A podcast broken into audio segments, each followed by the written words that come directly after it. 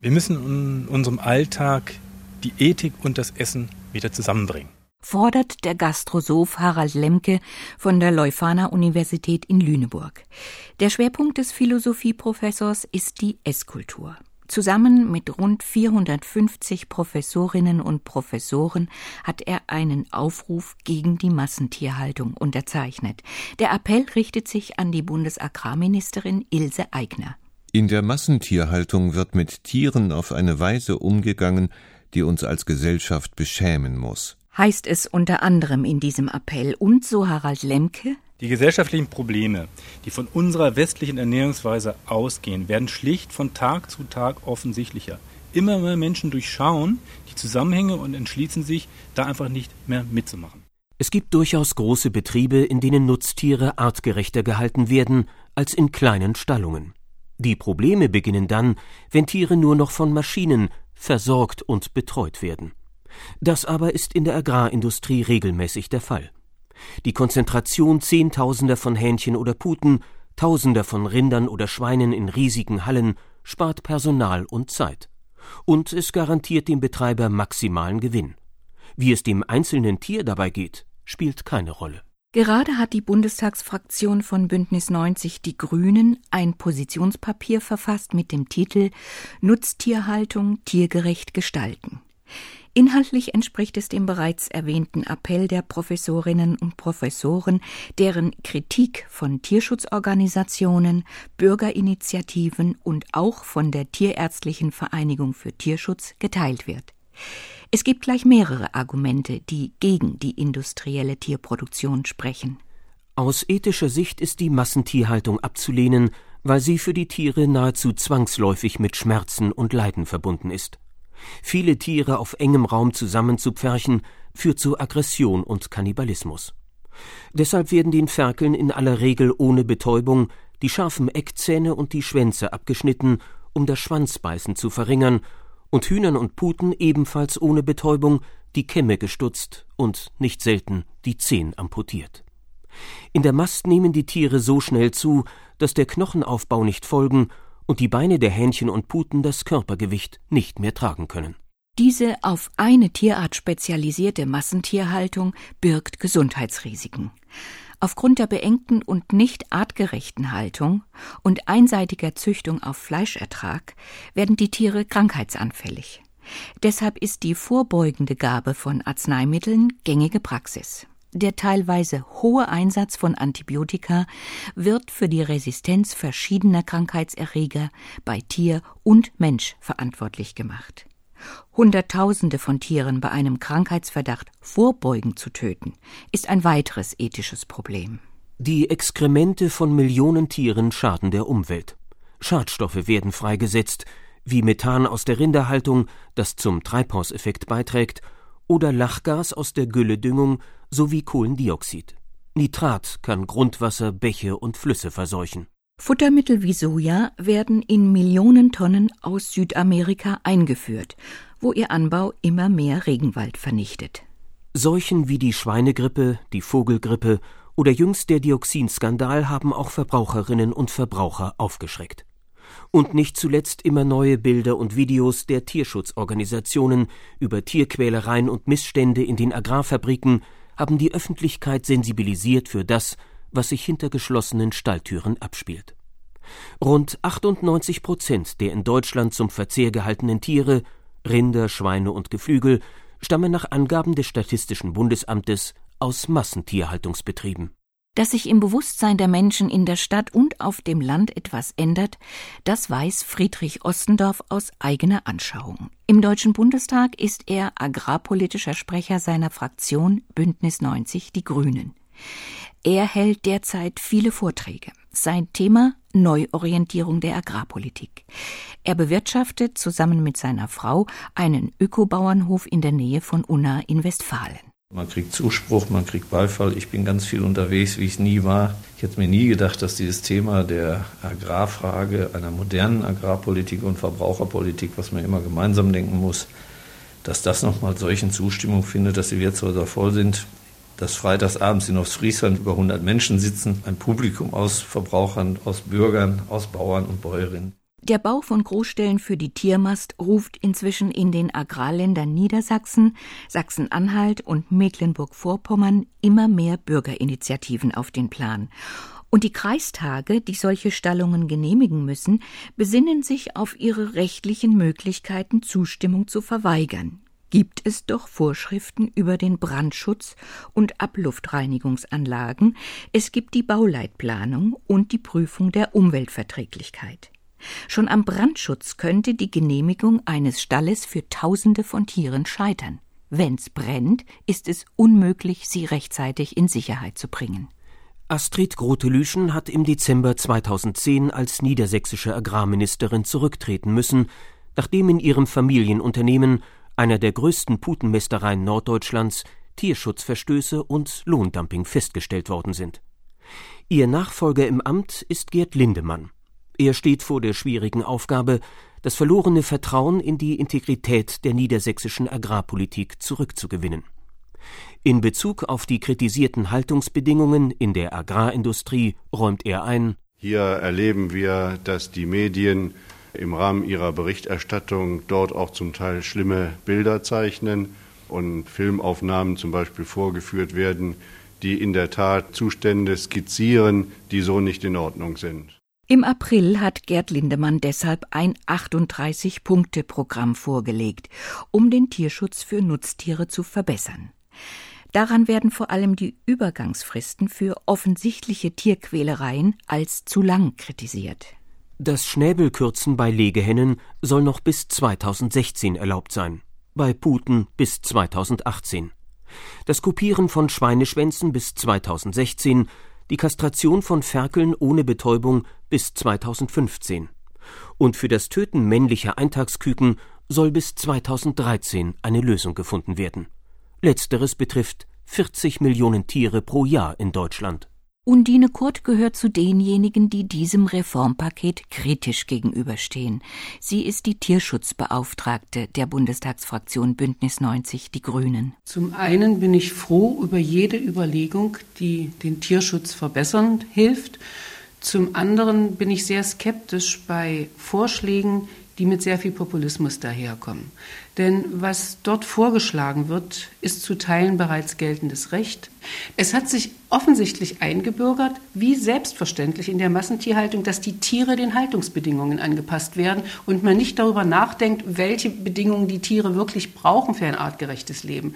Da sind Sitten eingerissen, von denen wir alle wissen, dass sie tierschutzwidrig sind. Das sei zu eng gesehen, findet Agrarminister Lindemann. Einmal ein erheblicher Teil des 38-Punkte-Programms bezieht sich auf Punkte, die eben zurzeit absolut erlaubt sind, wo also die Bauern sich mit Sicherheit nicht den Vorwurf gefallen lassen müssen, sie täten etwas Illegales.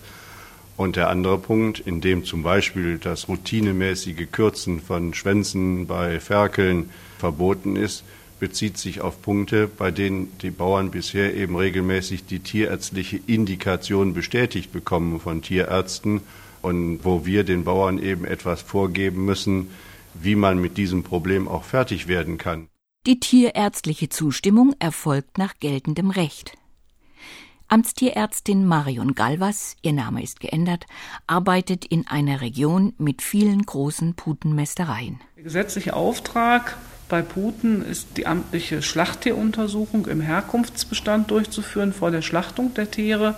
Und in diesem Zusammenhang bekommen wir natürlich jeden Putenmastbestand zu Gesicht. Und was wir sehen in der Regel, wenn der Landwirt uns die Stalltür aufmacht, ist ein, sag mal, strukturlos gestaltetes Stallabteil mit Tränkelinien, mit Futterlinien und uns entgegenblicken ca. 10.000 Tiere pro Stallabteil. Diese Kontrolle findet 72 Stunden vor der Schlachtung statt. Also zum Zeitpunkt der Schlachttieruntersuchung sind ja Tiere, die im Verlaufe der Mast verendet sind oder durch den Landwirt notgetötet wurden, nicht mehr im Bestand. Wir wissen aber letztendlich, und das wissen wir bei vielen landwirtschaftlichen Nutztierhaltungen zurzeit, dass es immer noch so ist, dass die Tiere eigentlich an vorhandene Haltungssysteme angepasst werden und nicht so, wie es eigentlich sein sollte, wie die Tierärztliche für Tierschutz es auch fordern würde, dass man die Haltungssysteme so gestaltet, dass sie tatsächlich den Bedürfnissen der Tiere gerecht werden. Der Umgang mit Nutztieren ist in der Tierschutz-Nutztierhaltungsverordnung geregelt. Eine Vereinbarung, die die Bundesregierung mit den Interessenvertretern der Agrarwirtschaft abgeschlossen hat und die die Vorschriften des Tierschutzgesetzes quasi entschärft. Die Vorschriften enthalten vor allem technische Vorgaben, wie zum Beispiel Längen und Flächenmaße für Stallungen oder Angaben über Temperaturen und Schadgaskonzentrationen. Die Bedürfnisse der Tiere nach artgerechter Haltung und nach Vermeidung von Schmerzen, Leiden und Schäden, wie sie das Tierschutzgesetz fordert, berücksichtigen sie so gut wie nicht. Rudolf Wiedmann gibt ein Beispiel dafür, wie die gesetzlichen Vorschriften für und die tatsächlichen Bedürfnisse von Schweinen voneinander abweichen. Er arbeitet im Bildungs- und Wissenszentrum für Schweinehaltung und Schweinezucht in Boxberg in der staatlichen Beratung des Landes Baden-Württemberg. Ein Defizit ist zum Beispiel auch noch, dass eine tragende Sau nur eine Fläche braucht von 2,25 Quadratmeter. Mindestanforderung. Aber man weiß, dass ein Schwein unter drei Quadratmeter, besser nicht unter 3,5 Quadratmeter, nicht die Funktionsbereiche aufteilen kann in Liegen, Bewegung und Fressen. Sie braucht zum Liegen mindestens 1,3. Mindestens. Besser 1,8. Dann brauchen Sie ein Quadratmeter zum Fressen, da sind wir schon bei 2,5. Aber in der Verordnung stehen nur 2,25. Das heißt, es bleibt überhaupt kein Platz mehr da für Bewegung.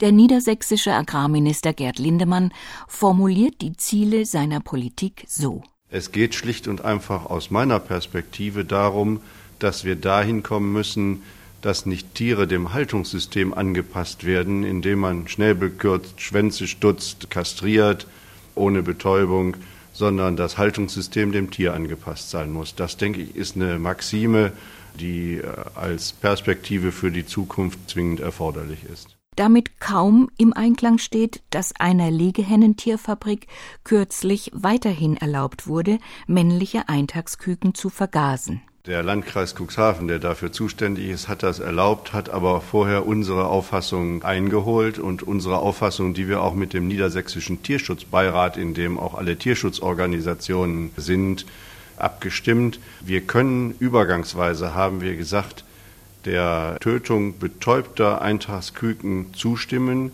wenn sie denn anschließend einem vernünftigen Verwendungszweck zugeführt werden. Der vernünftige Verwendungszweck besteht darin, dass die Küken zum Beispiel in Zoos verfüttert werden und für die Fütterung keine anderen Tiere getötet werden müssen.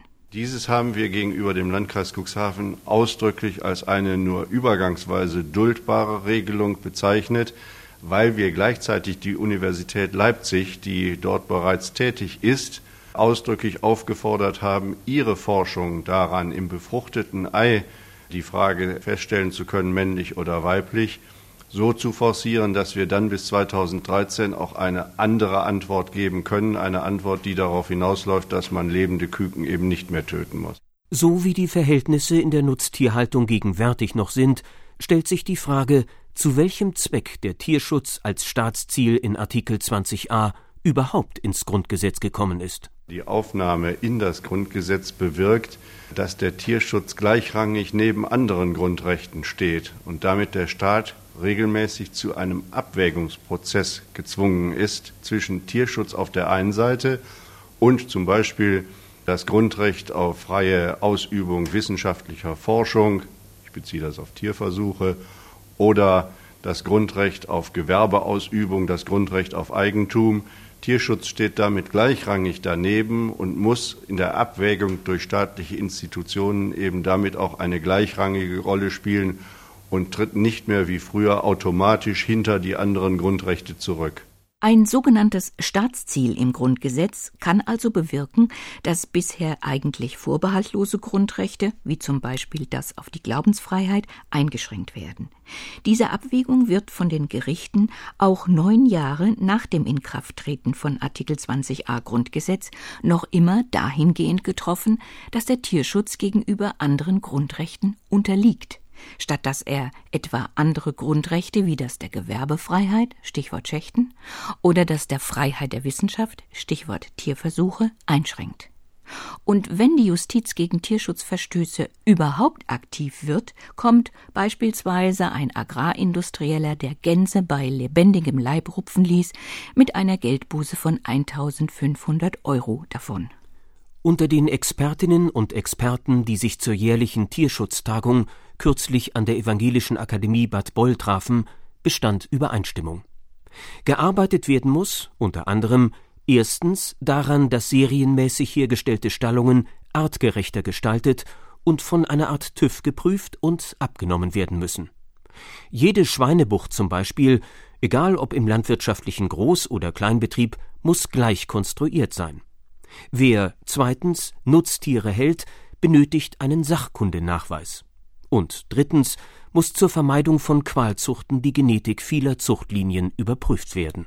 Diese Ziele seien gar nicht so schwer umzusetzen, meint Rudolf Wiedmann vom Bildungszentrum für Schweinezucht in Boxberg. Man kann das einfach machen, einfach durch die Förderpolitik. Die meisten Länder haben irgendwie Investitionsförderungsprogramme für die Landwirtschaft.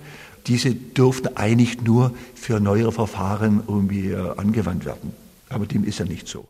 In seinem Tierschutzplan, sagt Agrarminister Lindemann, würden die neuen Anforderungen an die Nutztierhaltung mit der Förderpolitik verbunden.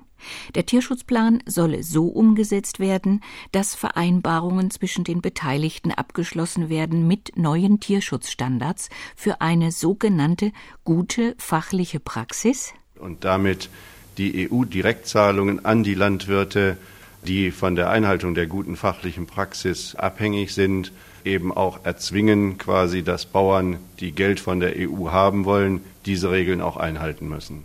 Unterstützung für eine Trendwende in der Agrarpolitik kommt vom neuen rumänischen Agrarkommissar Dacian Cioloș. Druck von ganz oben scheint in Deutschland auch nötig zu sein, ist doch Bundesagrarministerin Ilse Aigner mit ihrem Vorschlag einer Tierschutzcharta in der eigenen Fraktion gescheitert. Bislang fördert die EU mit ihrer Subventionspolitik einseitig die Tierfabriken. Gelder werden pro Hektar und pro erzeugter Menge gezahlt. Kleinere bäuerliche Betriebe haben das Nachsehen. Die Pläne von Agrarkommissar Czolosch sehen für die Agrarpolitik ab 2014 vor, nicht mehr nach der bewirtschafteten Fläche zu fördern, sondern nach der Art und Weise, wie gewirtschaftet wird. Ökologie, Tier- und Umweltschutz sollen für die Agrarsubventionen künftig eine große Rolle spielen. Czolosch will unter anderem Obergrenzen für Großbetriebe einführen. Doch diese Hoffnungen wurden inzwischen schon wieder gedämpft. José Manuel Barroso, der Präsident der Europäischen Kommission, ist gegen die Ökowende. Für Rudolf Wiedmann steht sowieso schon fest, dass die herkömmliche Agrarpolitik der Massentierhaltung in wenigen Jahren wie er es ausdrückt, gegen die Wand fahren wird. Diese Produktion, die wir zurzeit immer noch betreiben, ist auch zu teuer. Es ist zu teuer von den Medikamenten her, zu teuer von der Energiewirtschaft her, zu teuer von Futtermitteln her. Es ist insgesamt zu teuer. Nach Meinung des Gastrosophen Harald Lemke lassen sich Ethik und Essverhalten jetzt schon annähern. In Bezug auf unsere Ernährungsgewohnheiten bezüglich des Fleischessens würde ich sagen, es wäre schon sehr viel erreicht, wenn wir erheblich weniger essen würden und vor allen Dingen kein Fleisch außer Massentierhaltung.